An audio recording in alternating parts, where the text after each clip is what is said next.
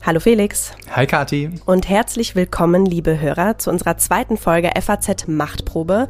Ja, und vielen, vielen Dank an dieser Stelle für Ihr zahlreiches Feedback zu unserer ersten Folge, ja, vielen Dank. die wir vor zwei Wochen gesendet haben zu den Türkei-Wahlen. Und an dieser Stelle eine kleine Anmerkung schon mal von meiner Seite. Wir haben ja darüber gesprochen, seit wann die Türkei EU-Beitrittskandidat ist. Und das ist nicht seit 2005 der Fall, sondern seit 1999. 2005 wurden dann die Beitrittsverhandlungen aufgenommen genommen. Also das auf der einen Seite.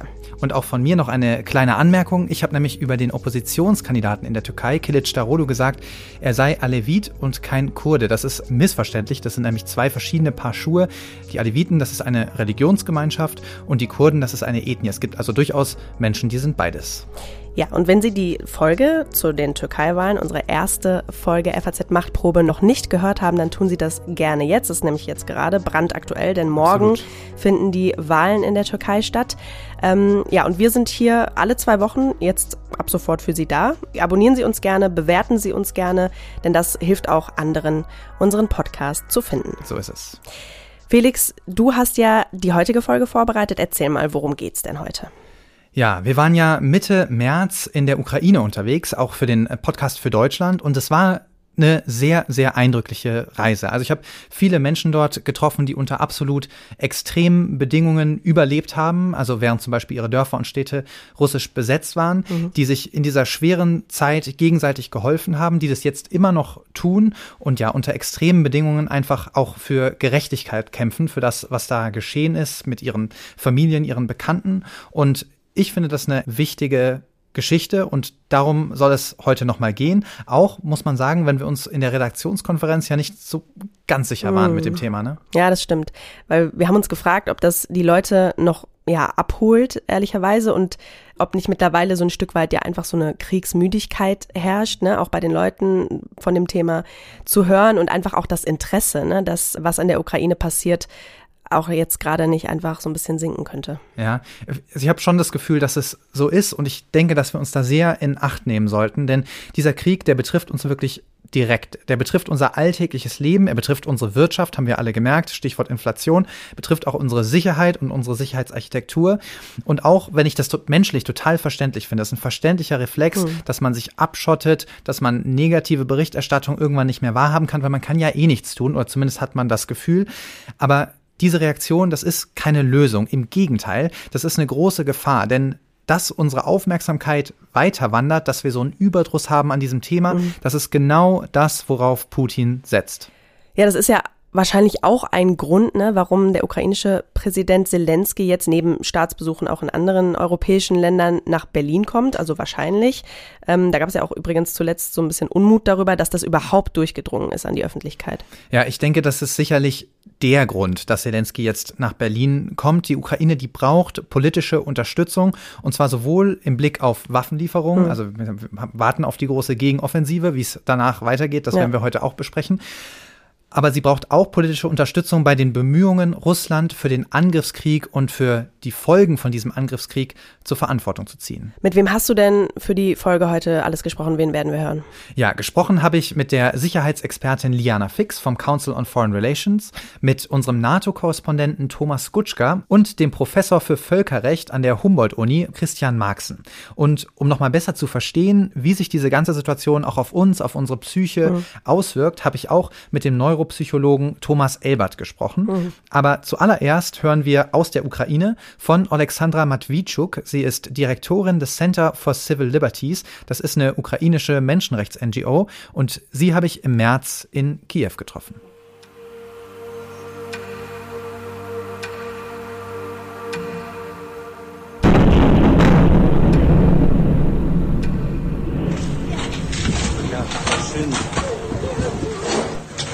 She described that. She heard how her husband tried Sie hat gehört, wie ihr Mann versucht hat, sich aus den Trümmern zu befreien. Sie hat gehört, wie er es versucht hat, und dann wurde es still. Sie hat erzählt, wie ihr Sohn Take a minute. Sie hat erzählt, wie ihr Sohn nach seiner Mutter gerufen hat. Und dann ist er.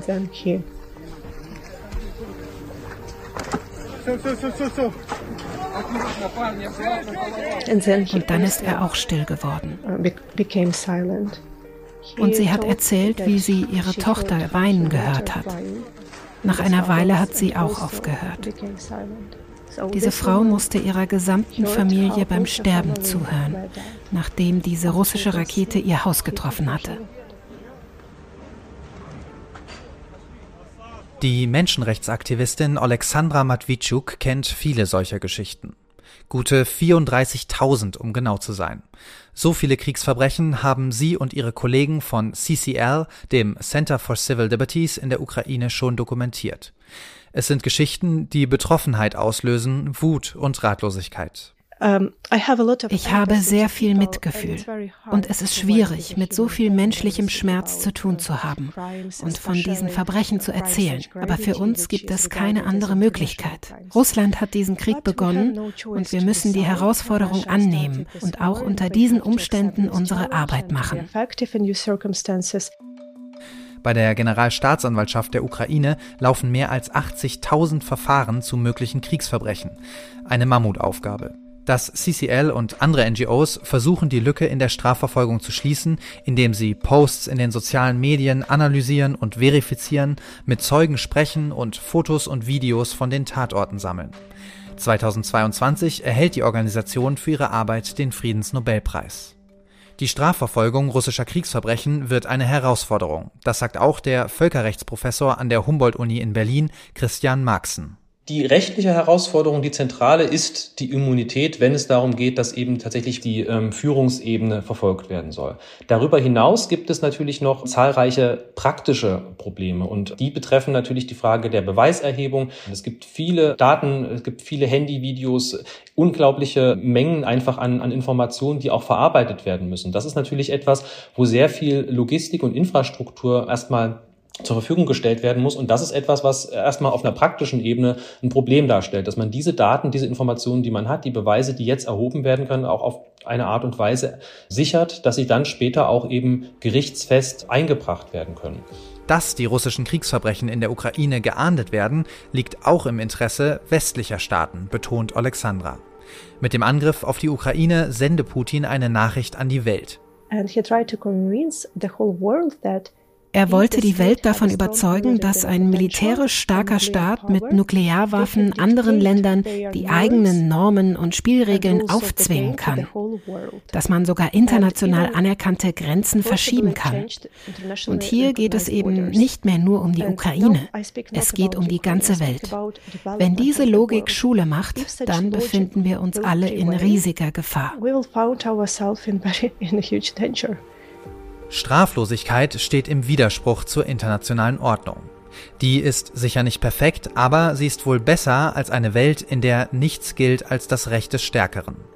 Straflosigkeit zu beenden ist aber keine Aufgabe, die die Ukraine allein bewältigen kann, sagt Völkerrechtsprofessor Marxen. Und wir sehen das auch darin, dass die, äh, die ukrainische Regierung ja eigentlich überall da, wo es geht, ähm, versucht, für die Errichtung jetzt zum Beispiel eines Tribunals zur Verfolgung der Aggressionen durch Russland Unterstützung zu mobilisieren. Denn letztlich ist natürlich ähm, das zum einen eine finanzielle Frage und dann ist es natürlich auch für die Ukraine selbst von entscheidender Bedeutung, wie viele Staaten stellen sich eigentlich dahinter. Hier möchte die Ukraine ja selbst, dass wirklich ein internationales Tribunal errichtet wird, also nicht nur ein sogenanntes hybrides Tribunal, was eben ein Ukraine ukrainisches Gericht ist und dann internationalisiert wird um ausländische Beteiligung, weil natürlich das auch ein klares Statement dahingehend wäre, dass gesagt wird, hier sind wirklich grundlegende internationale Verbrechen begangen worden. Das ist nicht nur eine Angelegenheit der Ukraine, sondern das betrifft letztlich alle Staaten, die an einer rechtsbasierten internationalen Kooperation interessiert sind.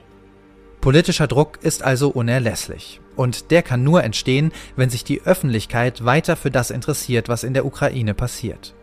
Wie steht es um unsere Unterstützung für die Ukraine? Und ist uns bewusst, welche Konsequenzen ein Sieg Russlands haben könnte für die Ukrainerinnen und Ukrainer, aber auch für Deutschland, Europa und die Welt? Ja, ziemlich eindrückliche Schilderungen von Alexandra, mhm. gerade die Geschichte, die sie ja zu Beginn erzählt, also einfach zu hören, wie die ganze Familie, wie die eigenen Kinder ähm, sterben. Also da musste ich echt schlucken, ja. muss, muss es auch gerade wieder.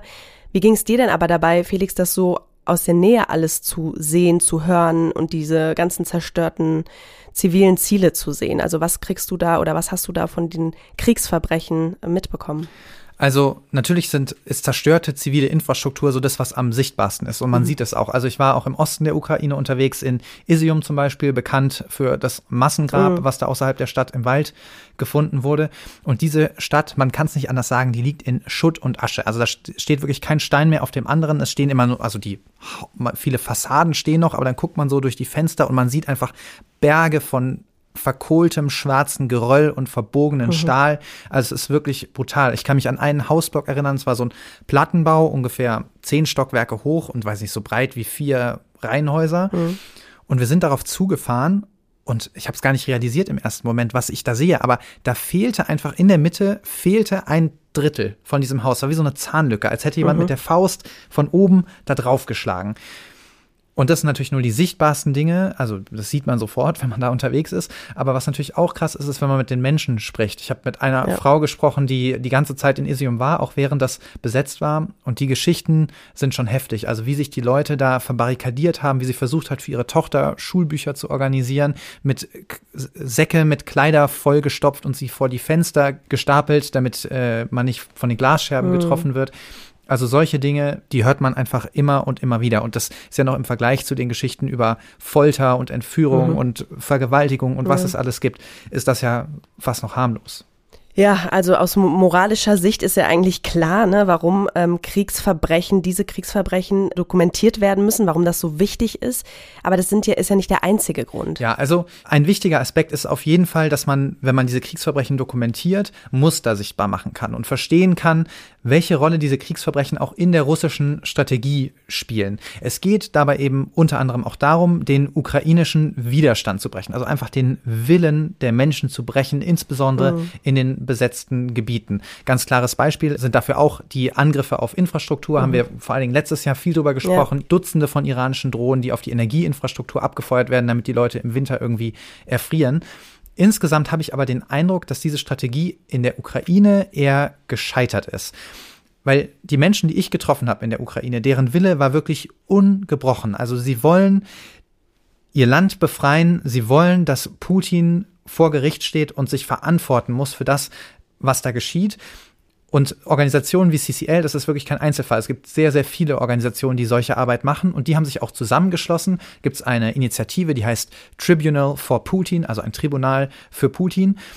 Und in diesem Kontext kann man sicher auch den Besuch des ukrainischen Präsidenten Volodymyr Zelensky äh, in Den Haag sehen vor kurzem. Und da hören wir jetzt mal kurz rein. Of course, we all want to see Natürlich wollen wir hier in Den Haag alle einen anderen Wladimir sehen. Denjenigen, der verurteilt werden muss für all die Verbrechen hier in der Hauptstadt des internationalen Rechts.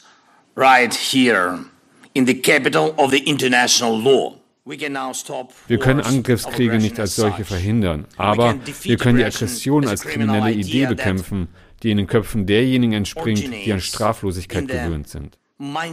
Straflosigkeit ist der Schlüssel, der die Tür zur Aggression öffnet.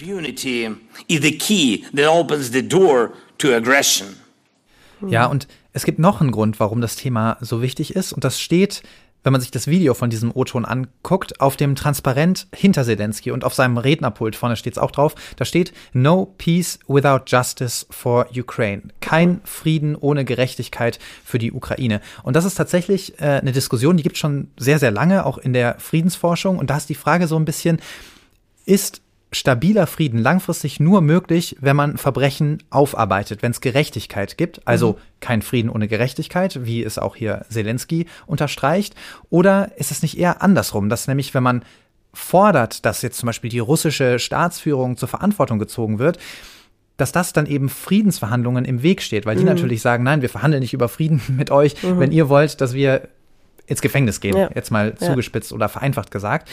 Also da wäre die Idee so ein bisschen, gibt es Frieden nur gegen den Verzicht auf Gerechtigkeit? Und Alexandra, die Menschenrechtsaktivistin, die ich da in Kiew getroffen habe, die hat dazu eine ganz klare Meinung. Justice is precondition to the sustainable peace. Gerechtigkeit ist eine Bedingung für nachhaltigen Frieden in unserer Region.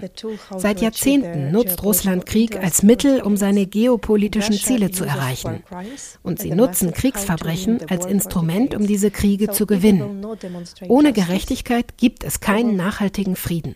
Und das wird nur eine Frage der Zeit sein, bis ein neuer Krieg ausbricht. Ja, macht ja schon Sinn, was Alexandra ja. da sagt. Aber wie können denn die konkreten Schritte eigentlich aussehen, um Wladimir, den anderen Wladimir Putin, ja. in Den Haag zu sehen? Also den ersten, den wichtigen Schritt, den gehen Organisationen wie CCL schon heute, die dokumentieren diese Kriegsverbrechen und bereiten damit eben spätere Strafverfahren vor. Denn man muss ja ganz klar sagen, es ist gar nicht so leicht, Kriegsverbrechen nachzuweisen. Mhm. Es reicht ja nicht zu sagen, hier, da wurde ein Gebäude beschossen, Kriegsverbrechen, jetzt äh, verurteilen wir hier Putin dafür, mhm. sondern man hat natürlich schon eine hohe Beweislast und diese Organisationen, die sprechen mit Zeugen, die machen Fotos, die machen Videos. Und dann kann man eben auch noch Jahre später nachvollziehen, wer sind die Geschädigten. Ähm, man kann nachvollziehen, mit wem man sprechen muss, wen man befragen muss. Es gibt mhm. unheimlich viele Beweise in den sozialen Medien. All das wird gesichert, analysiert und verifiziert. Das ist diese wichtige Arbeit, die diese Organisationen jetzt machen. Und dann ist die Frage, was passiert damit? Also dann gibt es verschiedene Möglichkeiten. Einmal kann natürlich die Ukraine selber ermitteln. Also die mhm. Ukraine kann eigene Strafverfahren führen für Verbrechen, die auf ihrem Staatsgebiet sozusagen geschehen sind. Das macht sie auch. Aber das große Problem da ist eben die Immunität der politischen Führung Russlands. Das ist einfach ein mhm. Prinzip im internationalen Recht. Ein Staat kann einen anderen Staat nicht verurteilen. Also ein ukrainisches Gericht kann nicht die Staatsführung von Russland äh, verurteilen. Mhm. Deswegen gibt es weitere Optionen. Im internationalen Recht gibt es zum Beispiel die Option, ein hybrides Tribunal einzurichten. Das bedeutet, ein ukrainisches Gericht führt ein Verfahren durch und es werden aber zum Beispiel internationales Personal vom Internationalen Strafgerichtshof oder aus anderen Ländern, die kommen dazu als Richter, als Staatsanwälte und geben diesem Verfahren dadurch mehr Legitimität. Mhm. Das wäre besser, aber man hätte immer noch nicht dieses Problem der Immunität gelöst. Mhm. Die sauberste Möglichkeit sozusagen, mit der man dieses Problem umgehen könnte, wäre, wenn es ein internationales Tribunal gäbe, das von der UN eingerichtet wird. Und zwar nicht von der UN als Ganzes, sondern vom UN-Sicherheitsrat. Da müsste der UN-Sicherheitsrat den UN-Generalsekretär damit beauftragen, ein solches Tribunal einzurichten, zusammen mhm. mit der Ukraine. Aber jetzt ist es natürlich so, dass Russland, wissen wir alle, im UN-Sicherheitsrat sitzt, da natürlich sein Veto einlegen wird, ganz mhm. zu schweigen von China oder so.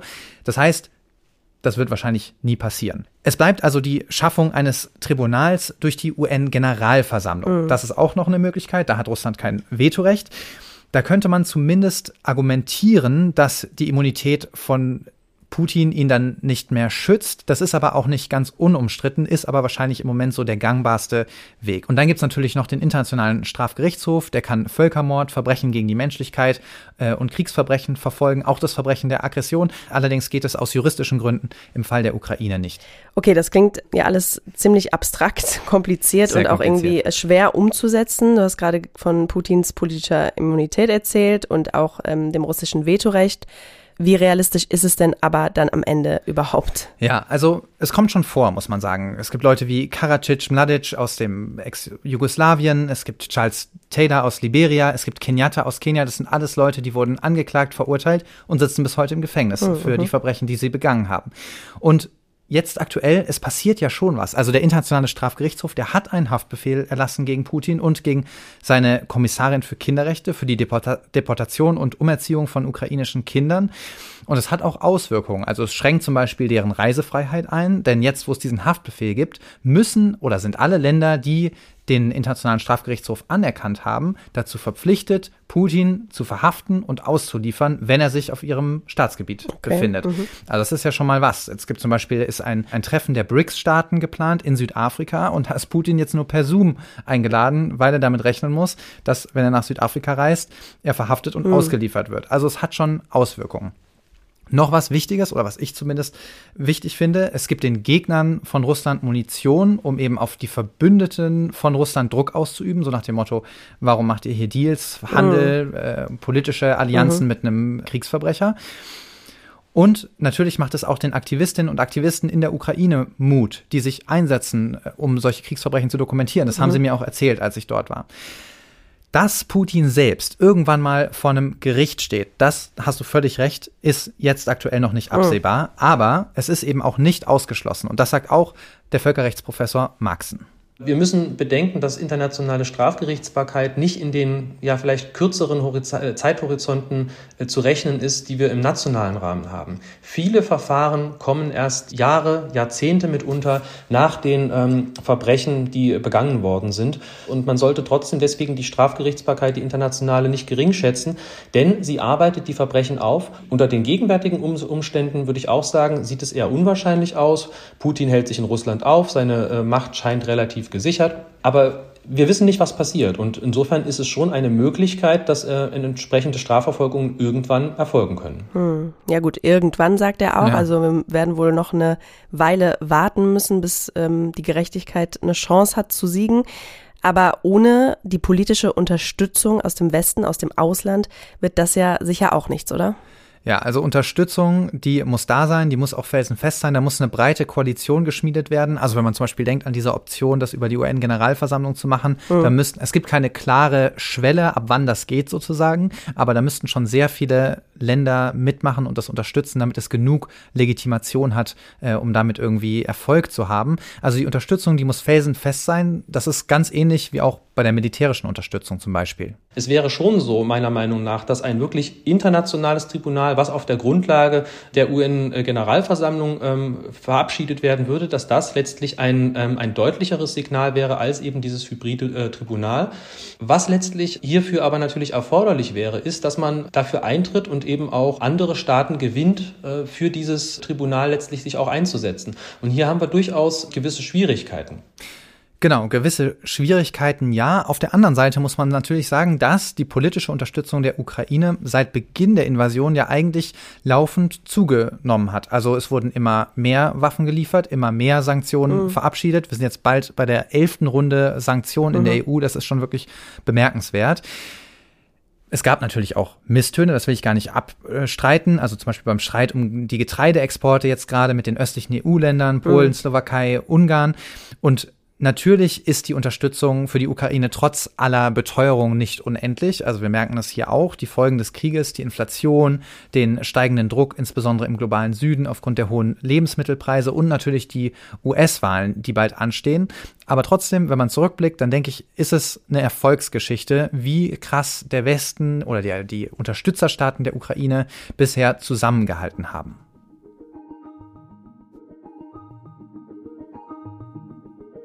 Die Solidarität mit der Ukraine ist von Anfang an groß. Doch wenn es um konkrete Waffenlieferungen geht, steht Deutschland meist auf der Bremse. Das erste Hilfsangebot aus Berlin 5000 Gefechtshelme. Sie werden zum Sinnbild der deutschen Zurückhaltung, wenn es um Waffenhilfe für die Ukraine geht. Dann verkündet Bundeskanzler Olaf Scholz die Zeitenwende. Der 24. Februar 2022 markiert eine Zeitenwende in der Geschichte unseres Kontinents. Mit dem Überfall auf die Ukraine hat der russische Präsident Putin kaltblütig einen Angriffskrieg vom Zaun gebrochen. Jahrzehnte deutscher Außen- und Sicherheitspolitik fallen in wenigen Tagen. Doch ermutigende Worte allein helfen der Ukraine nicht. Und mit Waffenlieferungen tut sich die Bundesregierung weiterhin schwer. Denn laut Koalitionsvertrag liefert Deutschland keine Waffen in Kriegsgebiete. Gleichzeitig werden die Forderungen der Ukraine nach Flugabwehrsystemen, Panzern und schwerem Kriegsgerät immer lauter. Besonders der ehemalige ukrainische Botschafter Andrei Melnik wird nicht müde, nachdrücklich mehr Waffen zu fordern. Was wir am meisten benötigen, sind gepanzerte Wagen, Panzer, äh, aber auch ähm, äh, Haubitzen, Artilleriegeschosse. Und ich hoffe, dass die Ampelkoalition äh, uns dabei unter die Arme greift, gemeinsam mit den anderen Partnern in der NATO. Der öffentliche Druck zeigt Wirkung. Ende April 2022 einigt man sich auf den sogenannten Ringtausch. Tschechien und die Slowakei liefern Panzer sowjetischer Bauart an die Ukraine und bekommen dafür Ersatz aus deutscher Produktion. In kleinen Schritten tastet sich die Bundesregierung also an das Thema Waffenlieferungen heran. Anfang Mai sagt Deutschland sieben Panzerhaubitzen zu. Bis Juli sollen dann 15 Flugabwehrsysteme geliefert werden. Das Zauberwort heißt dabei Defensivwaffen. Doch inzwischen werden auch in Deutschland die Forderungen nach schwerem Kriegsgerät für die Ukraine immer lauter. Allen voran die FDP-Politikerin Marie-Agnes Strack-Zimmermann. Es ist kein Geheimnis, dass die Freien Demokraten seit Wochen und Monaten aufgefordert haben, neben der wirtschaftlich-humanitären Hilfe ja auch Waffen zu liefern. Und das bleibt auch so. Für Scholz ist die Lieferung von Kampfpanzern jedoch eine rote Linie. Bei aller Unterstützung für die Ukraine, ein Krieg zwischen Russland und der NATO müsse um jeden Preis verhindert werden. Scholz will unter keinen Umständen Alleingänge riskieren und pocht auf eine enge Abstimmung mit den Verbündeten. Alle diese Entscheidungen haben wir im Einklang und in enger Kooperation mit unseren Verbündeten getroffen. Das ist der Grund, warum sie wirksam sind und warum wir sie auch treffen konnten. Das ist das Prinzip, das diese Regierung hat. Dafür beteiligt sich Deutschland bei der Ausbildung ukrainischer Soldaten. Insgesamt 15.000 Ukrainer sollen von der EU trainiert werden. Allein die deutsche Bundeswehr will davon 5.000 ausbilden. Nachdem die USA Anfang Januar 2023 zusagt, Schützenpanzer an die Ukraine zu liefern, zieht auch Deutschland mit. Insgesamt 40 Marder-Schützenpanzer soll die Ukraine bekommen. Doch trotz dieser Lieferung bleiben die Forderungen nach Kampfpanzern bestehen. Kurz darauf verkündet Polen, Leopard 2 Panzer bereitzustellen, im Notfall auch ohne die deutsche Zustimmung. Doch Deutschland lenkt ein. Ein Jahr nach dem Beginn des Krieges liefert Deutschland also auch Kampfpanzer an die Ukraine. Die Sicherheitsexpertin vom Council on Foreign Relations, Ileana Fix, erklärt, wie es zu diesem Richtungswechsel in der deutschen Politik kam das letzte Jahr oder das letzte fast eineinhalb Jahre war sozusagen ein Zeitraum, in dem das Unvorstellbare immer wieder passiert ist. Also genauso wie es unvorstellbar war, dass Deutschland einmal Panzer liefern würde an die Ukraine, ist das tatsächlich passiert. Und die Schnelligkeit, mit der diese Veränderungen vonstatten gehen, zeigt noch einmal, wie wichtig das Thema Sicherheit ist. Bei den Waffenlieferungen hat die Bundesregierung also einen langen Weg hinter sich. Angefangen bei 5000 Helmen über Defensivwaffen und schlussendlich auch Kampfpanzer. Laut eines Support-Trackers des Kieler Instituts für Weltwirtschaft sind die internationalen Hilfen für die Ukraine seit Anfang des Jahres jedoch zurückgegangen. So wurden im Januar und Februar 2023 deutlich weniger internationale Hilfen zugesagt als Ende 2022. Insgesamt ist Deutschland aber durchaus einer der wichtigsten Unterstützer der Ukraine, auch wenn es um Waffenlieferungen geht. Denn nach den USA und Großbritannien ist Deutschland das drittwichtigste Geberland militärischer Hilfen. Okay, ja gut, das ist ja schon eine, ja, ein langer Weg gewesen. Ne? Ja. Also die Unterstützung wurde immer größer, es wurden immer mehr finanzielle Hilfen, militärische Hilfen zur Verfügung gestellt. Das ist ja schon ordentlich, oder? Ja und nein. Fangen wir mit Ja an. Ja, weil die humanitäre, die finanzielle und die militärische Hilfe, die hat mittlerweile einen Umfang von rund 150 Milliarden Euro erreicht. Das ist schon bemerkenswert. Also gerade im militärischen Bereich wurde wirklich geliefert, was ging, auch mhm. auf Kosten der eigenen Verteidigungsfähigkeit. Also nur mal als Beispiel das hochmoderne Luftabwehrsystem Iris-T, das ging zum Beispiel an die Ukraine, bevor das die Bundeswehr überhaupt hatte. Also direkt vom Hersteller mhm. in die Ukraine. Das ist schon krass. Auf der anderen Seite muss man auch sich anschauen, wie viel zum Beispiel wir in Deutschland hier ausgegeben haben, um die Kriegsfolgen für uns abzufedern. Also mhm. zum Beispiel im ersten Kriegsjahr hat Deutschland bilateral, also direkt abgegeben an die Ukraine, 6,15 Milliarden Euro. Und dann nochmal 7 Milliarden Euro über die EU, also sagen wir mal roundabout 14 Milliarden Euro. Mhm. Aber alleine für die Subvention für die hohen Energiepreise, also für die Energiepreisbremse, ja. wurden über 250 Milliarden Euro ausgegeben. Also Puh. es kommt so ein bisschen drauf an, von welcher Seite man draufblickt. Aber insgesamt, gerade jetzt auch mit Blick auf die Gegenoffensive, die jetzt vielleicht langsam anläuft oder auch nicht, man weiß es nicht so genau, da gab es nochmal ganz deutliche Bemühungen. Die EU hat mehr als 15.000 Soldaten ausgebildet, extra für diese Gegenoffensive. Die EU steigt in Munitionsproduktion ein, die liefert schwere Munition und so weiter und so fort. Also da wird schon echt sehr, sehr viel gemacht. Mhm. Ja, klingt ja so, als würde, würde man jetzt echt viel in diese Gegenoffensive investieren, über die wir ja jetzt auch schon eine ganze, ganze Weile mhm. sprechen. Alle warten ja eigentlich drauf, ne, dass die jetzt endlich losgeht. Ähm, hat die Ukraine, würdest du sagen, denn jetzt alles, was sie braucht, um eine erfolgreiche Gegenoffensive zu starten, durchzuführen? Ja, also das ist natürlich jetzt die große, große Hoffnung und die Erwartungen sind auf jeden Fall extrem hoch. Das hat mir auch unser NATO- und EU-Korrespondent Thomas Gutschka erzählt. Also intern sind die Erwartungen groß, denn das ist ein enormer Kraftakt. Nicht nur finanziell, sondern auch logistisch. Die Ukraine wird den Zeitpunkt wählen, den sie für richtig hält. Sie wird dann sicher sehr gut vorbereitet sein. Wie realistisch sind denn aber die hohen Erwartungen, die wir da reinstecken? Ich befürchte, dass wir da vielleicht tatsächlich ein bisschen überoptimistisch sind. Und ich finde das auch nachvollziehbar. Also man hat eben noch diese Offensive aus dem letzten Herbst in Erinnerung, wo die Ukraine irgendwie durch Cherson und Kharkiv mhm. äh, quasi durchgerast ist und im Eiltempo Gebiete zurückerobert hat. Jetzt gerade wäre das Best-Case-Szenario, wenn die Ukraine schaffen würde, die russische Landbrücke im Süden und im Osten des Landes zu durchbrechen, mhm. die so ein bisschen Russland eben mit der, der, der Krim, Krim ne? verbindet. Mhm. Dann wären nämlich die russischen Truppen in der Ukraine geteilt und es wäre viel, viel schwieriger für die Russen, die Krim zu versorgen. Und dann hätte man wirklich eine sehr starke Verhandlungsposition, sagt auch unser Kollege Thomas Gutschka. Wenn das gelingt, dann könnte auch wieder Raum sein für Verhandlungen und das könnte Russland zwingen, an den Verhandlungstisch zurückzukehren. Das ist zunächst mal das Rational, das all diesen Planungen zugrunde liegt. Aber die Russen, die wissen das natürlich auch und die haben sich besonders im Süden eingegraben, also wirklich Schützengräben ausgehoben, mhm. Abwehrvorrichtungen aufgebaut. Das ist also eine ganz, ganz andere Ausgangslage als im letzten Jahr. Und deswegen tritt auch die Ukraine auf die Bremse und betreibt da so ein bisschen Erwartungsmanagement. Außenminister Kuleba, der hat gerade erst in einem Interview mit der Bild-Zeitung gesagt, dass diese Gegenoffensive nicht als die letzte betrachtet werden sollte mhm. und dass man sich eigentlich schon auf die nächste Offensive vorbereiten müsste. Ja, das ist einfach ein Kraftakt, ein Aufwand, der sich nicht unendlich fortsetzen lässt. Okay, und was passiert denn aber, wenn die Erwartungen, die wir ja hier im Westen jetzt haben, nicht erfüllt werden? Also wenn diese Offensive scheitern sollte. Also da lauert eine echte strategische Gefahr für die Ukraine. Dass es in naher Zukunft nochmal so einen Push gibt, das ist eben einfach unwahrscheinlich. Auch die Sicherheitsexpertin Diana Fix vom Council on Foreign Relations, die hält das für extrem unwahrscheinlich. Ich glaube, die Unterstützung wird aufrechterhalten mit dem, was notwendig ist, dass die Ukraine sich weiterhin verteidigen kann und diese neue Frontlinie, die nach der Gegenoffensive irgendwo verlaufen wird, sozusagen halten kann.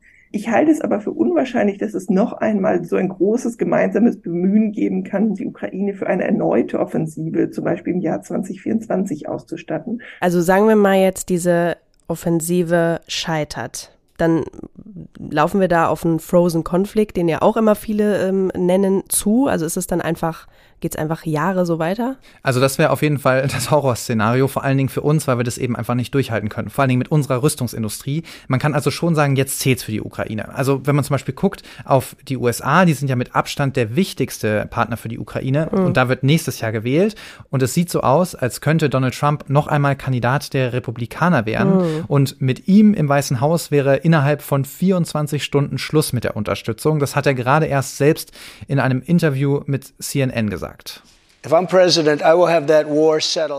Wenn ich Präsident bin, werde ich diesen Krieg an einem Tag beenden, in 24 Stunden. Ich würde Putin treffen, ich würde Zelensky treffen. Sie haben beide Schwächen und Stärken und in 24 Stunden wäre diese Sache geklärt und der Krieg wäre vorbei. Uh, ich denke nicht in den Kategorien gewinnen und verlieren. Ich denke daran, das zu klären, damit keine Menschen mehr sterben. Ja. Okay, ein klassischer Trump-Move. Ich weiß nicht, was ich schlimmer finde, die Aussage selbst oder das Jubeln der Menschen. Aber anyway, er kann den Krieg natürlich in 24 Stunden beenden, sagt er. Art of the deal. Aber auf die Frage, ob die Ukraine als Gewinner hervorgehen soll, da hat er ja nicht zugesagt, ne? Nee, nicht wirklich. Ich kann mir denken, was da seine Vorstellung ist, was sein Plan ist, nämlich den Ukrainern die Pistole auf die Brust zu setzen, zu sagen, man liefert keine Waffen mehr oder viel weniger Waffen und sie so eben dazu zwingen, äh, Russland das zu geben, was es will, um einen Waffenstillstand hinzubekommen. Ja, da ist Trump also ganz auf Linie mit Putin, den kennt er ja gut, sagt er ja immer wieder gerne. Mhm. Und für Russland eröffnet sich da also eigentlich ein ziemlich klarer Weg zum Sieg oder, oder sagen wir zum Erfolg, äh, warnt auch die Sicherheitsexpertin Diana Fix. Von russischer Seite ist das natürlich ein unglaublicher Anreiz zu warten. Also einfach die Gegenoffensive abzuwarten, zu hoffen, dass man ja, nicht äh, völlig aus dem Feld geschlagen wird und idealerweise bis zu den US-Wahlen zu warten. Und auf europäischer Seite ist die Sorge vor ähm, einer nachlassenden Unterstützung der Bevölkerung natürlich ebenso da, weil auf beiden Seiten diese Sorge vor einem Stellungskrieg etwas ist, was eben auch historische Erinnerungen weckt. Hm. Also Russland weiß ganz genau, warum hm. es sich auch lohnen würde zu warten. Ne? Okay, da stellt sich ja letztlich wirklich die Frage, für welche der beiden Parteien spielt denn die Zeit in diesem Krieg? Ja, im Prinzip gibt's da zwei gegenläufige Tendenzen, würde ich sagen. Russland hat extrem viel Material verloren. Die holen jetzt Panzer aus den 50er Jahren aus ihren Lagern. Und jetzt gerade beim Tag des Sieges in Moskau war irgendwie was ein Panzer mit dabei yeah. bei der Militärparade. Und auf der anderen Seite bekommt die Ukraine immer moderneres Material. Das ist die eine Seite der Medaille. Die andere Seite also der Medaille. Also würde ja für die Ukraine würde sprechen. Würde für die ne? Ukraine sprechen, mhm. absolut. Wenn das immer so weitergeht, was sehr mhm. fraglich ist. Aber die andere Seite der Medaille ist eben, dass Russland fast dreieinhalb Mal so viele Einwohner hat wie die Ukraine. Die haben auch mehr Verluste, bisher ungefähr mhm. 200.000 Tote und Verletzte, die Ukraine so 100.000. Aber Russland hat einfach ein viel, viel höheres Mobilisierungspotenzial. Mhm.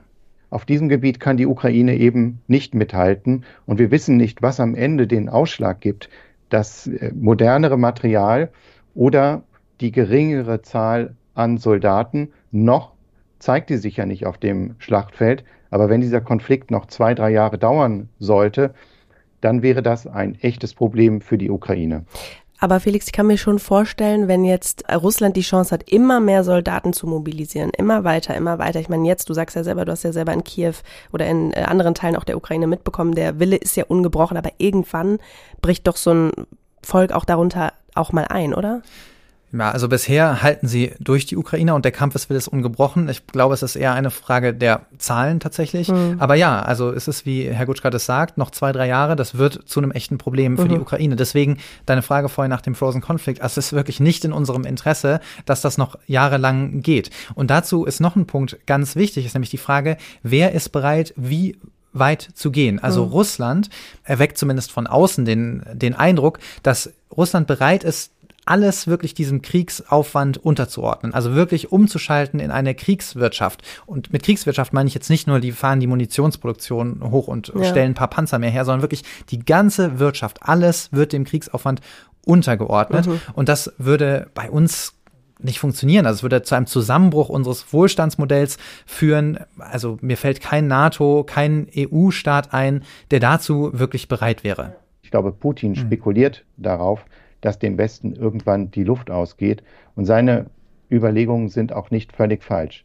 Die äh, Strategie des Westens besteht jedenfalls nicht darin, einen langen Abnutzungskrieg zu unterstützen, sondern der Ukraine dabei zu helfen, ähnlich wie es im letzten Jahr ihr auch gelungen ist, aus dieser Logik auszubrechen, dadurch neue Fakten zu schaffen und Russland an den Verhandlungstisch zu zwingen. Das klingt ja jetzt ähm, ja, nicht, nach nicht ganz so rosigen Nein. Aussichten. Also wir bleiben dabei. Alles wird jetzt wahrscheinlich von dieser Gegenoffensive abhängen. Und es deckt sich ja auch mit unserer Beobachtung, was er, was Herr Gutschka gerade gesagt hat, dass das Interesse im Westen und damit auch die Unterstützung ja einfach nachzulassen droht, ne? Ja, und das ist auch was ganz Natürliches und es ist ein sehr bekanntes Phänomen aus der Psychologie. Also dieses Gefühl, da wird nichts besser, es wird alles immer nur noch schlimmer und dann setze ich mich damit nicht mehr auseinander. Und darüber mhm. habe ich auch mit dem Neuropsychologen Thomas Elbert gesprochen. Irgendwann mal geht einem die Energie aus und äh, dann braucht man den Hoffnungsschimmer oder ein Bild, wie es denn weitergehen soll. Ansonsten stellt sich ein, was wir äh, im Englischen Compassion Fatigue, also die Müdigkeit, hier äh, der Unterstützung, die Unterstützung aufzubringen, ist ein normaler psychologischer Prozess, den jeder von sich selber kennt. Also Compassion Fatigue. Compassion Fatigue. Mitge also ja. Müdigkeit des Mitgefühls quasi, ne? Ganz genau. Und das betrifft eben vor allen Dingen uns, denn Russland wird ja kaum über die komplette und ganze Grausamkeit des Ukraine-Kriegs berichtet. Und diese Ermüdung des Mitgefühls, die führt dann eben auch dazu, dass die Bereitschaft abnimmt zu unterstützen, vor allen Dingen, wenn man selbst dafür auch noch einen Preis zahlen muss in, in Form von hohen Energiekosten, hohen Lebensmittelpreisen. Ja, und genau darauf setzt Putin. Ja, wenn das aber ja auch ein natürlicher Prozess ist, der einfach einsetzt. Ich meine, wir sind jetzt in, im 15. Monat des Krieges, ja. ne?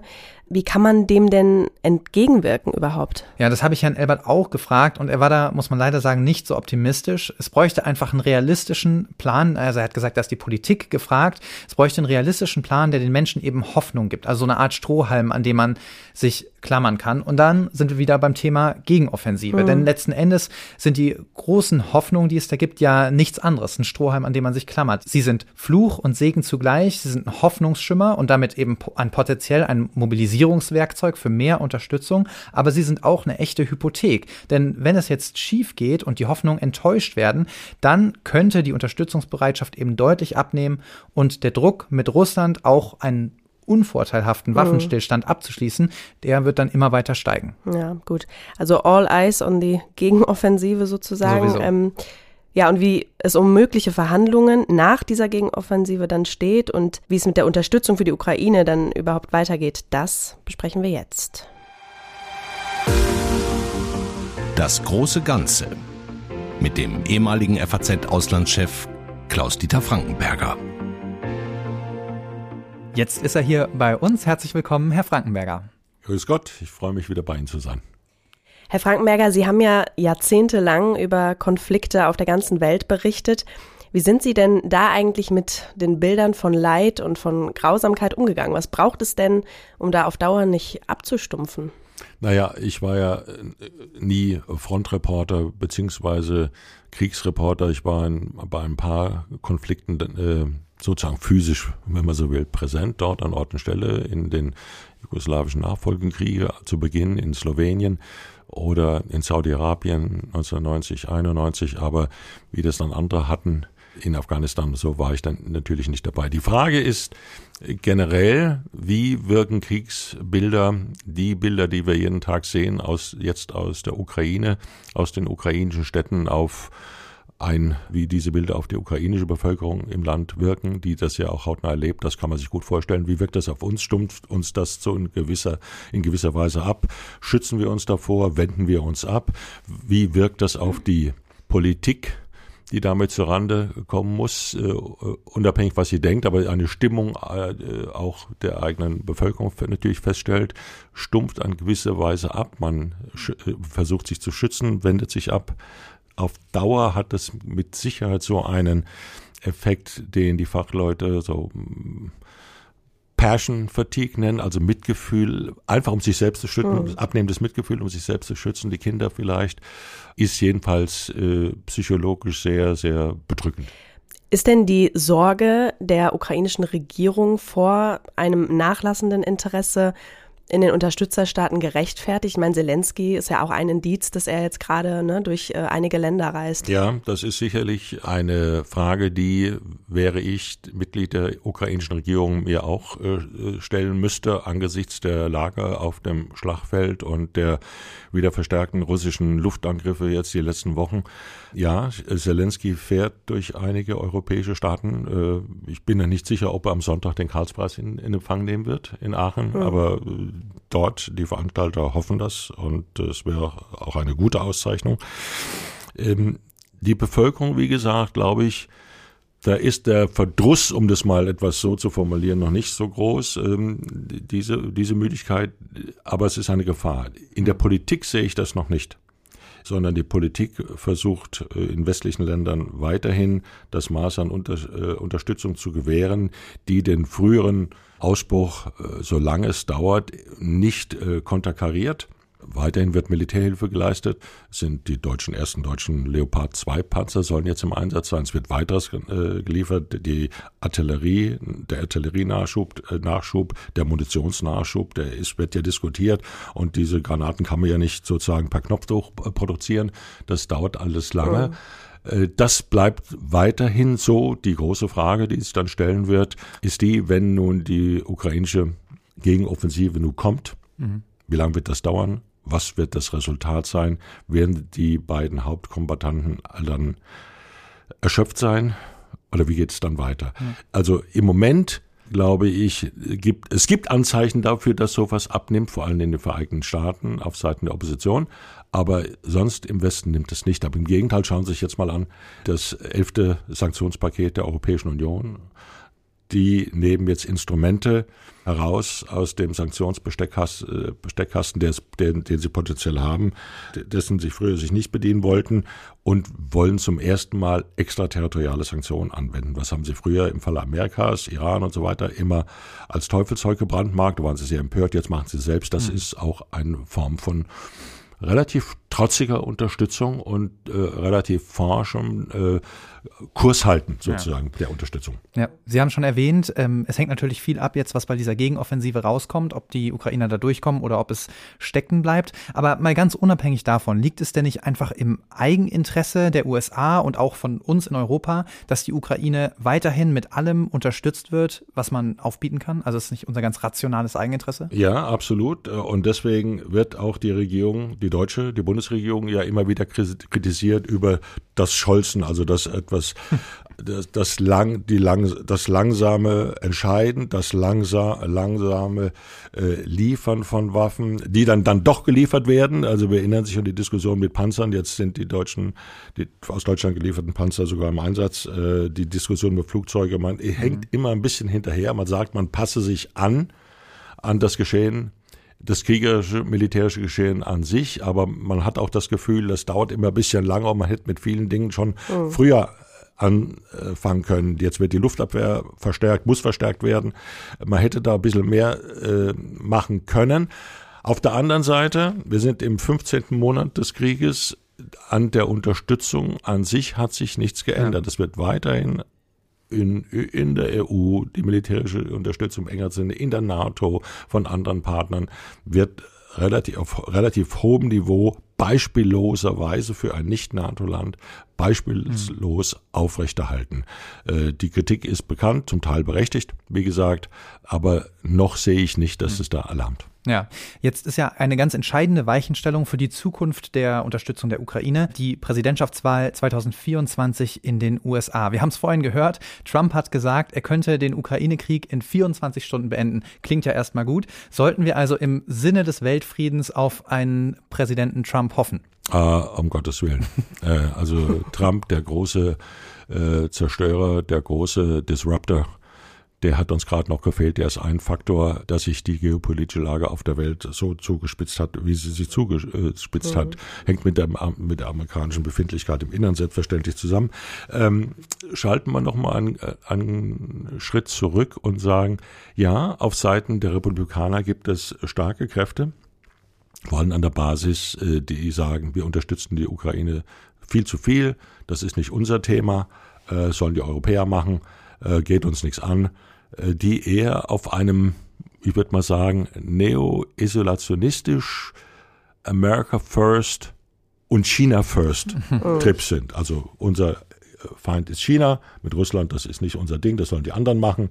Und wir sollten überhaupt nicht mehr so viel Geld ausgeben für Interventionen. Am Ende geht es so aus wie in, wie in Afghanistan oder im Irak und äh, außer ungeheuren Kosten und äh, Verlusten auf der ja. eigenen Seite wie auf der Seite der Bevölkerung ist nichts bei herausgekommen. Außer dass ähm, Iran in eine quasi hegemoniale Roll Rolle am Golf katapultiert worden ist.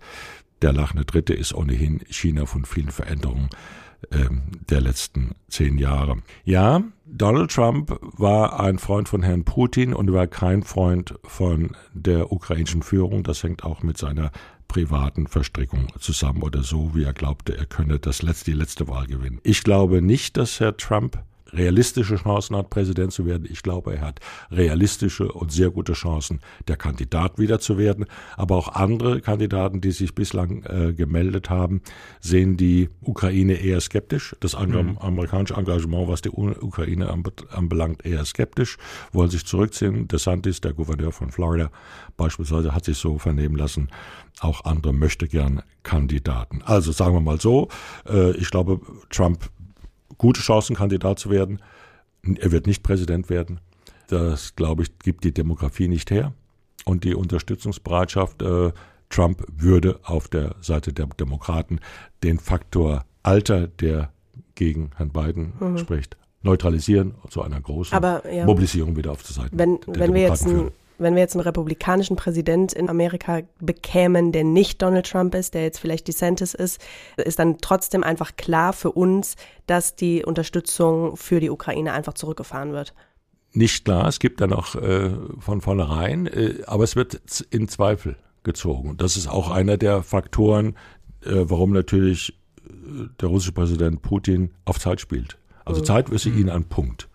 Wenn, wenn andere sagen, wir müssen das so schnell beenden, sagt Putin, nee, äh, ich habe Zeit, ich habe das Material, ich habe diese Truppen und ich habe keinen keinen wirklich politisch gefährlichen Widerspruch im Land äh, zu gewärtigen. Und Amerika spielt, wird dann müde, ziehen sich vielleicht doch zurück. Das ist das Kalkül. Aber erinnern wir uns da auch, als Trump Präsident war, und es waren seine sehr, sehr kritischen Töne gegenüber Deutschland, seine sehr kritischen Töne gegenüber der NATO zu hören, von Anfang an so unser, unsere Schutzversprechen, so im Sinne einer Art Schutzgelderpressung, mhm. dass de facto die amerikanische Präsenz in Europa und in Ostmitteleuropa ausgebaut worden ist.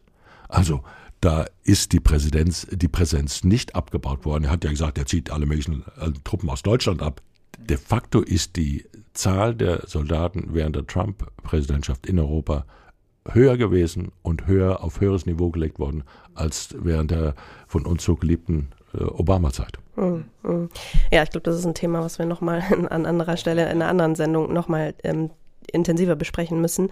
Aber kommen wir nochmal zurück. Wir haben ja heute in der Sendung auch gehört, Sie haben es eben auch schon angesprochen, diese Gegenoffensive. Ähm, man sagt, dass es spätestens nach dieser Gegenoffensive verstärkt Druck geben wird, dass beide Länder jetzt in Friedensverhandlungen einsteigen. Glauben Sie denn, dass Russland und die Ukraine zu, ja, ich sag mal, lösungsorientierten Verhandlungen überhaupt bereit sein werden? Also da, da muss man die Ausgangsposition sehen. Also Putin verfolgt einen neoimperialen Vernichtungskrieg. Jetzt hat er gerade wieder bei der Siegesparade in Moskau gesagt, wir werden angegriffen. Er stellt den Krieg gegen die Ukraine in den, in den großen historischen Kontext des Zweiten Weltkriegs. Ja, und er Krieg, spricht jetzt erstmal auch von Krieg. Ne? Krieg, Krieg ja gegen die Nazis. Das heißt, das ist ja die ultimative Legitimationsstufe, die man da erreichen kann. Und dann wegen Rückschlägen im Donbass äh, sozusagen jetzt in, in Waffenstillstandsverhandlungen einzuwilligen, einzuwilligen äh, kann ich mir kaum vorstellen. Auf der anderen Seite, nach den, auch für die Ukraine, die kann ich jetzt einfach äh, territoriale Gewinne der, und wird es nicht tun, der, der russischen Seite akzeptieren. Die Bevölkerung wird es nicht hinnehmen. Das sehe ich überhaupt nicht. Das ist noch so weit auseinander. Ich sehe übrigens auch nicht, was wirklich in Russland und im Regime in Moskau eine Bereitschaft auslösen könnte, tatsächlich in ernsthafte Verhandlungen einzuwirken. Damit ihre Kosten sind hoch und das haben wir auch bei der, äh, bei der Parade äh, am 9. Mai in Moskau gesehen. Es wurde ein Panzer vorgeführt, sie haben Verluste und die sind schmerzlich und was sie noch aufzubieten haben, sind die Veteranen und die Atomwaffen. Hm. Wirklich, um dem eigenen Volk zu zeigen. Hm. Die Rhetorik wird hochgefahren. Sie sagten es gerade, Krieg wird jetzt genannt, keine Spezialoperation mehr. Das ist also ernst und die Rückschläge sind klar. Wie weit das geht, werden wir sehen. Ja. Bleiben wir nochmal beim Thema Verhandlungen. Die westlichen Verbündeten der Ukraine, auch die Bundesregierung, haben ja immer wieder betont, die Ukraine muss entscheiden, wann und unter welchen Bedingungen äh, man mit Russland in Verhandlungen tritt. Jetzt hat man ja aber den Eindruck, dass dieser Push, der gerade stattfindet, diese Gegenoffensive, doch ein einmaliges Ding ist. Also selbst wenn wir wollten, könnten wir ja gar nicht so viel Material und Waffen nochmal liefern, um, sagen wir mal, im nächsten Jahr nochmal so eine Gegenoffensive äh, der Ukraine zu ermöglichen. War diese Ankündigung, die man da gemacht hat, dass die Ukraine entscheiden muss, war das ehrlich oder waren das letzten Endes nur Lippenbekenntnisse an die ukrainische Souveränität? Naja, ähm, ehrlich oder nicht ehrlich, äh, taktisch oder nicht taktisch. Äh, natürlich entscheidet in erster Linie die Ukraine selbst. Die haben auch eine Innenpolitik und die müssen sich auch des Rückhalts, äh, die Führung dort muss sich des Rückhalts der Bevölkerung versichern. Und sie haben den Krieg auszutragen. Sie äh, verlieren Tausende von Menschen, Zivilisten werden täglich bombardiert. Äh, und das ist wirklich ein Hohn und ein, ich, ich kann das gar nicht anders sagen, als ein ungeheurer Zynismus, wenn, wenn Putin sich als Opfer einer westlichen Aggression, eines westlichen Krieges darstellt, der jeden Tag äh, Wohngebiete bombardieren lässt, jeden Tag in den letzten Wochen. Aber der ganze Konflikt hat natürlich auch, äh, äh, spielt in einem internationalen Rahmen. äh, wir erinnern uns, vor ein paar Monaten war das Thema Nahrungsmittelknappheit auf der Welt ein Thema. Also es gibt dann Druck von den Ländern, die darunter leiden. Äh, der Westen selbst möchte das möglichst schnell beenden, gerade auch, was ich vor ein paar Minuten gesagt habe, Faktor Zeit. Ähm, spielt eine Rolle. Wir haben nicht so viel. Ich würde die, das nicht so sehen, dass jetzt der entscheidende Punkt ist und wenn der für die Ukraine nicht so gut ausgeht, dann ist, äh, dann ist es zu Ende. Das glaube ich nicht. Ähm, aber in der Tat werden wir jetzt sehen, wie sich das äh, Geschehen auf dem Schlachtfeld auswirkt, auswirken wird und welche Gewinne die Ukraine erzielen kann, wenn es denn so kommen sollte. Wie man hört, äh, hat Russland seine Verteidigungsstellen in mehreren Stufen und mehreren Etappen ja. und mehreren Schichten extrem ausgebaut. Die rechnen also auch mit einer größeren Sache. Dort bereiten sich vor. Sie können sich ja fast im Fernsehen äh, sich das anschauen, wie die, die, die ukrainische Seite das vorbereitet. Bin nicht so sicher, wie das ausgehen wird. Das wenn es dann nach einer, sag mal, der, der Frühsommer kommt und das wird dann zu einem eingefrorener Zustand werden, also ein, wenn der Krieg in einen Zustand des Frozen Conflicts übergeht, dann wird man sehen, welche politischen Dynamiken auf beiden Seiten zum Tragen kommen. Ich vermag im Moment nicht zu erkennen, wie die russische Seite kalkuliert. Ähm, der Westen wird schon so gut es geht ähm, der, Russ der, der ukrainischen Seite den Rücken stärken. Aber in der Tat, dieses Jahr ist entscheidend. Hm. Sie haben jetzt eben gesagt, Verhandlungen, da sind, ist man einfach noch sehr, sehr weit von entfernt. Ähm, in der letzten Folge haben wir über die Türkei-Wahlen gesprochen. An dieser Stelle nochmal, liebe Hörer, gerne nachhören. Wir hängen die Folge in die Show Notes. Wir kennen die Ergebnisse heute bei Aufzeichnung dieses Gesprächs immer noch nicht, aber wird die nächste türkische Regierung, egal wer jetzt gewinnt, eine glaubhafte Vermittlerrolle im Ukraine-Krieg spielen können? Also wer glaubt, dass die Türkei eine ähnliche Rolle spielen kann wie äh, bei der Vermittlung eines Deals im Punkto Nahrungsmittelexporte. Mhm. Ich glaube, der ist überoptimistisch hier äh, müssen andere Akteure zum Spiel kommen, äh, ins Spiel kommen, wenn dann überhaupt Fremdakteure gebraucht würden. Die Türkei wird sich in einer ganz aufgewühlten Phase ihrer Politik befinden. Stellen Sie sich mal vor, tatsächlich der Oppositionskandidat gewönne, der hat gegen eine rebellische, eine rebellierende, eine möglicherweise das Wahlergebnis nicht akzeptierende frühere Herrscherführung, Clique könnte man sagen, AKP äh, zu bestehen. Das heißt, das ganze Augenmerk wird zunächst nur nach innen gerichtet werden. Es wird dann Leute werden die die Regierung übernehmen, die jahrzehntelang äh, von Regieren nichts mehr äh, nichts mehr verstanden haben, oh. sozusagen, die aus der Regierung, aus der Exekutive ausgeschlossen worden sind durch Wahlergebnisse ist wie es ist. Äh, aber die Innenpolitik wird so absorbierend sein, dass ich nicht glaube, dass eine neue Führung in Ankara diese, diese Stabilität, diesen Einfluss, diese Kraft und diesen, diese Initiative aufbringen könnte, in diesem für Europa, die Region, Europa und die Welt so entscheidenden Punkt äh, aufbringen kann, um dort äh, zu bestehen. Das hm. glaube ich, kann ich mir nicht vorstellen, dass das der, der Punkt ist. Man kann über Einzelheiten reden, vielleicht eben nochmal Wiederaufnahme auch der, der Getreide oder Verlängerung der Getreideexporte weitergehendes wenn die Aus, zu einem Zeitpunkt, wo die Ausgangslage zwischen Russland und, und der Ukraine so diametral entgegengesetzt ist, wo der, die Kluft so groß ist, hm. sehe ich nicht weiß doch nicht, was die, was die Türkei anbieten soll. Ja. Vielleicht ganz kurz, äh, letzte Frage zum Schluss. Wer könnte vermitteln? Was wäre realistisch? Na, es wird ja viel über China äh, geredet. Äh, das, da bin ich skeptisch. Da würde ich nicht sehr viel investieren in ein Akteur China. China hat eigene Interessen. Auch die Chine, der chinesische Zwölf-Punkte-Plan, da, wenn man hm, den ja. richtig liest, da geht's fast nur, also wenn man das übersetzt, um Taiwan ja. und die anderen raushalten. China äh, möchte, dass der Konflikt nicht nuklear eskaliert, selbstverständlich auch Indien beispielsweise, das wäre eine rote Linie. Aber ansonsten haben sie sich bisher sehr zurückgehalten. Wenn immer von der Ukraine große territoriale Zugeständnisse verlangt werden, wenn immer von Russland das Eingeständnis ein, einhergeht, dass es sein Kriegsziel, also letzt, was sie, ist ja auch eine Art Regime Change und so weiter, wenn das Eingeständnis ver, äh, verlangt wird, äh, diese Ziele sind nicht erreicht worden. Da möchte ich sehen, wie eine vernünftige Vermittlung zustande kommt und vor allem, was sie dann tatsächlich bewirkt. Das fällt mir im Moment noch sehr schwer. Äh, deswegen ist sozusagen das Geschehen auf dem Schlachtfeld so wichtig. Deswegen ist beispielsweise wird auch so vehement um eine Stadt wie Bachmut gekämpft, die an, mhm. an sich strategisch keine oh. Bedeutung hat, aber die jetzt symbolisch so aufgeladen ist, dass da keine Seite nachgeben kann. Für die Ukraine kommt äh, noch hinzu, dass man russische Kräfte bindet, die sie nicht an anderer Stelle, äh, anderer Stelle einsetzen. Gilt aber umgekehrt für, für die Ukraine selbst auch. Also deswegen ist das Frühjahr jetzt und der Frühsommer sehr entscheidend. Gutes Wort zum Schluss. Dann äh, warten wir gespannt auf die Ergebnisse der Gegenoffensive. Vielleicht sehen wir dann klarer. Vielen Dank, Herr Frankenberger. Danke Ihnen.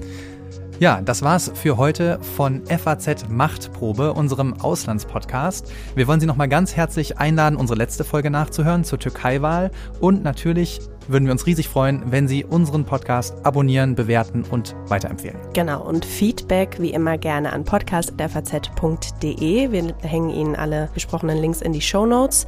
Und wir hören uns hier an dieser Stelle in zwei Wochen wieder. Machen Sie es gut und bis bald. Bis bald.